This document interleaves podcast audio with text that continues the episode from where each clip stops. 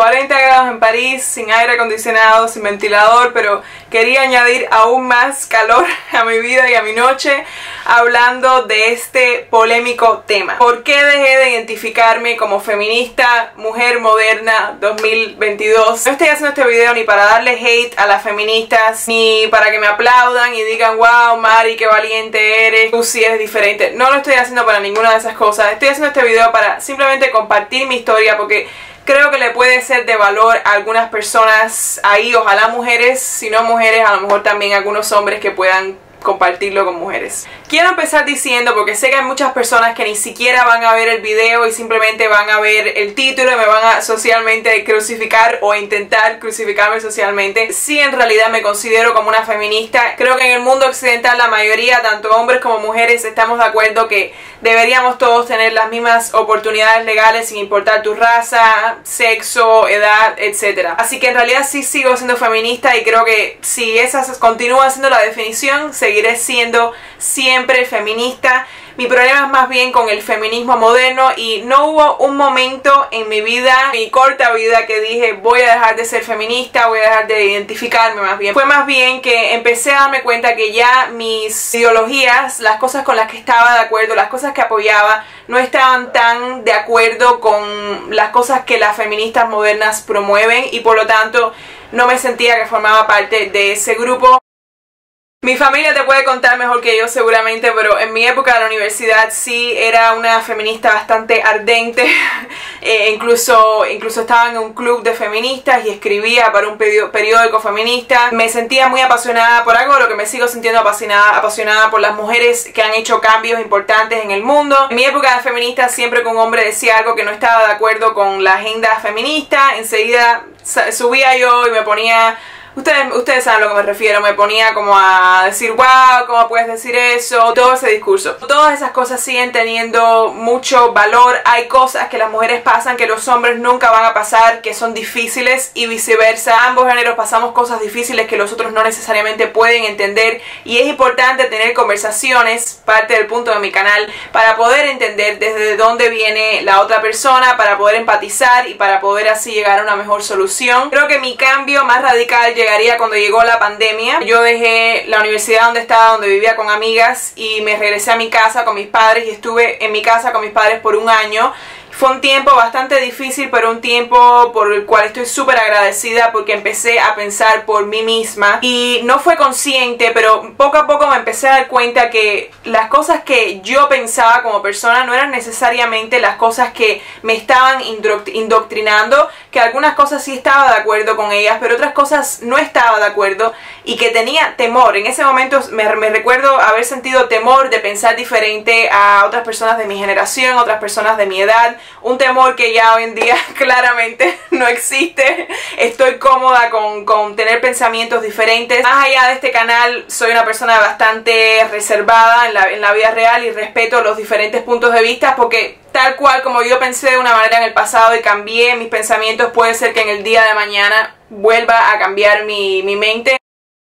Empecé a dar cuenta que por mucho que quisieran empujar esta ideología de la igualdad, al final somos diferentes y para mí mientras tengamos derechos iguales, tengamos oportunidades iguales, más allá que eso es completamente fútil seguir promoviendo todo este tema de la igualdad. Me empecé a dar cuenta que la intuición que yo tenía, que los hombres y las mujeres ven temas de las relaciones muy diferentes y no es solo una cosa de la sociedad como le gusta mucho a todo este tipo de agendas empujar, sino es una cosa de nuestras propias hormonas, de nuestra propia biología, que veamos todos estos temas diferentes. Es una cosa que yo siempre intuitivamente supe, pero que no me atrevía a pensar porque me decían que no, que los hombres y las mujeres vemos todos estos temas iguales, que las mujeres no son más emocionales que los hombres, que las mujeres y los hombres pueden tener sexo la primera noche, pueden ser los dos promiscuos de la misma manera y no iba a ser igual. Yo sabía que no era así, pero no me permitía a, reconocerlo porque si todo el mundo me estaba diciendo lo contrario, tenían ellos que tener razón. Y al mismo tiempo mis ideas de que lo más supremo que una mujer puede hacer es tener una gran carrera y, casarse si se casa a los 35, 40 y si tiene hijos hacerlo a esa edad, porque lo que te va a traer la felicidad es tener una gran carrera y ganar mucho dinero me alejé de todo eso, me di cuenta que eso no era lo que me iba a traer felicidad al final de mi vida, que a lo mejor en estos momentos ingenuamente como otras mujeres lo han hecho, iba a pensar que eso me iba a traer la felicidad, pero que cuando llegase a los 40, 45 y no tuviese a nadie en mi vida más allá que a mi jefe, que al final del día me está explotando el 90% de las veces. Fue una realización un poco dura para alguien que tiene un pasado académico como el que tengo yo. Una realización dura para alguien que había imaginado que su vida fuese a ser concentrada mucho en ese lado académico y no quiero decir para nada que si eres mujer tienes que dejar atrás tus estudios, yo sigo estudiando, sigo trabajando, etcétera. No, no quiere decir eso, siempre lo digo, dejemos de ir a los extremos. Simplemente digo que estas ideas de que lo que te va a traer felicidad como mujer son es tener una gran carrera, es no tener hijos, ignorar el matrimonio y que si lo vas a hacer, que lo tengas a los 35 años. Me parece completamente dañino a la sociedad, me parece muy muy dañino a las mujeres. Y dejé el feminismo moderno no tanto porque hice una decisión de hacerlo, sino porque me di cuenta que no había lugar para mí en él no había lugar en el feminismo moderno para una mujer que en un futuro piense ponerle más importancia a su familia que a trabajar 50 horas a la semana. No había espacio para una mujer que no cree que las mujeres y los hombres pueden ser promiscuos de la misma manera. No creo que en realidad nadie deba ser promiscuo, pero mucho menos las mujeres.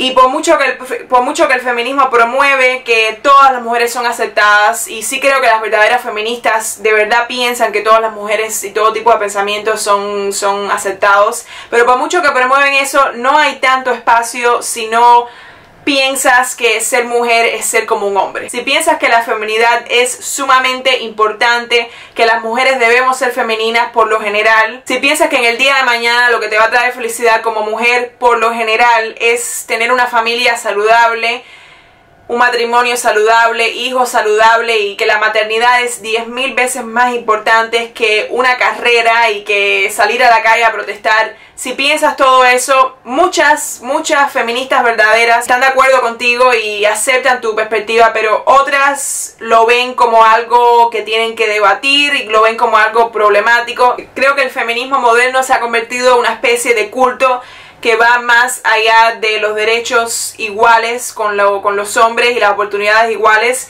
y que en estos momentos ser feminista casi siempre también significa estar de un lado de una agenda súper izquierdista al extremo, más que nunca al extremo. Poniendo un ejemplo, vamos a decir que X persona se identifique por ser de un partido político más hacia, hacia la derecha, pero se considera al mismo tiempo feminista a las feministas no les va a gustar eso porque ser feminista hoy en día significa defender pólizas que en mi opinión se han ido demasiado, demasiado hacia un lado.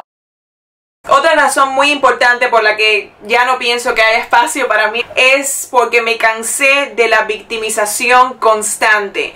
Me cansé de siempre jugar el rol de que soy una víctima por ser mujer. Esto suena súper polémico para algunas, me imagino. No digo que no haya situaciones en las que por la, nuestra naturaleza las mujeres seamos mucho más vulnerables que los hombres, indudablemente nadie está en desacuerdo con eso. No digo que no haya muchísimas cosas por las que tú puedes optar ser una víctima como mujer, pero sentarte aquí en el mundo occidental donde existen más mujeres que hombres hoy en día en la universidad, sacándose carreras, donde todo esto de que las mujeres le pagan menos que los hombres ya ha sido completamente desmentido, para mí es un poco hipócrita. No veo yo en lo personal ni en Estados Unidos ni en Europa, no veo que las mujeres sean víctimas. En otros países tal vez no he tenido la experiencia de vivir en vamos a decir, el Medio Oriente, en países muy pobres, en Latinoamérica. Sé que, sé que existen partes del mundo donde el machismo sigue siendo bastante agobiante y bastante injusto, pero en los países donde yo he vivido me parece que ya es demasiado la, la victimización.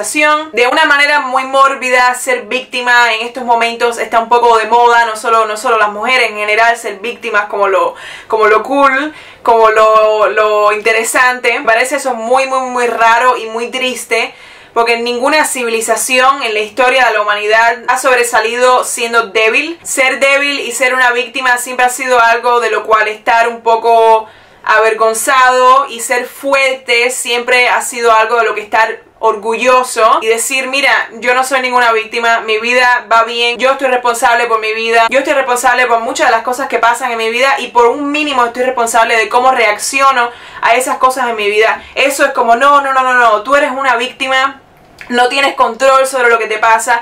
Si eres mujer, estás siendo oprimida por esta gran patriarquía. Desde que no me veo como una víctima, desde que me veo como que yo estoy en control de mi realidad, desde que me veo como que yo estoy en control de cómo reacciono a las cosas y hasta cierto punto incluso las cosas que me suceden, soy muchísimo más feliz y tengo muchísima más paz interior, que es al final lo que más busco. El día que las feministas modernas le den la misma, sino más importancia a la maternidad que le dan a las carreras, que dejen de ver a las mujeres, sobre todo en el mundo occidental, como víctimas y a los hombres como opresores patriarcales.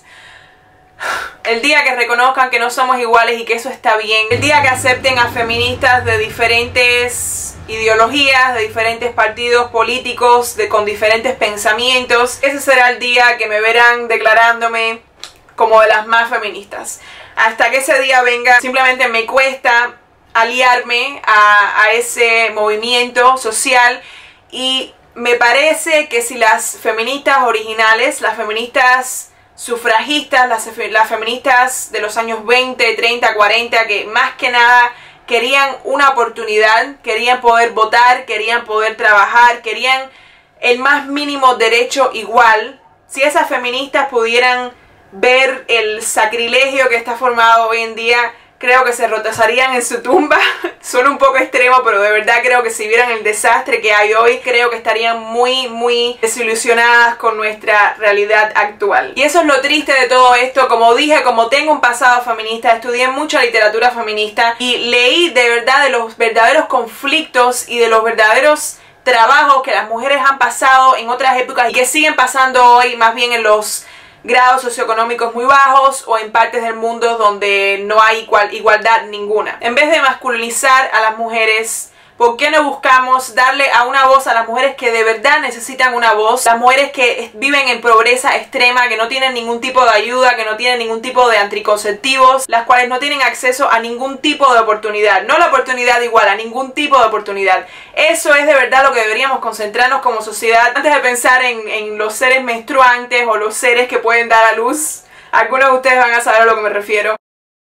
El hecho de que el feminismo moderno se haya convertido en lo que es hoy en día es el más alto ejemplo del privilegio de la mujer moderna, sobre todo en Occidente. Con eso quiero decir que cuando comparamos las prioridades de las mujeres ultrafeministas en países desarrollados, con las prioridades de mujeres en pobreza, con las prioridades de mujeres que no tienen ningún tipo de oportunidad, es casi que una broma. Que la feminista moderna esté más preocupada con que no se les juzgue si va a tener sexo en la primera cita, que con que la dejen conducir, que con que la dejen tener un trabajo, que con que tenga derecho a productos de higiene femenina, ya eso denota el privilegio de la mujer moderna. Y ojalá muchas más se dieran cuenta de eso. No digo que no exista machismo, no digo que no haya mucho progreso que hacer, no digo que no haya que escuchar a las mujeres y que no haya que empatizar con ellas. Todo eso tenemos que seguir haciéndolo. Espero que este video le pueda llegar a alguna mujer que no se siente identificada con el movimiento feminista actual y que tenga miedo tal vez de no ser parte de ninguna ideología, de ser ella misma. No tenemos que identificarnos con ningún tipo de título, somos lo que somos, pensamos lo que pensamos, podemos estar en desacuerdo con lo que otros piensan. Sé que hoy es tabú estar en desacuerdo, que todos vivimos con miedo y sé que es muy difícil dejar este miedo atrás. No quiere decir que yo lo haya dejado por el todo. Prioriza la autenticidad Prioriza ser quien eres de verdad mucho más que la aceptación social. Lo curioso es que cuando priorizas estas cosas eres aceptado y eres celebrado más que cuando no priorizas tu autenticidad e intentas ser quien no eres.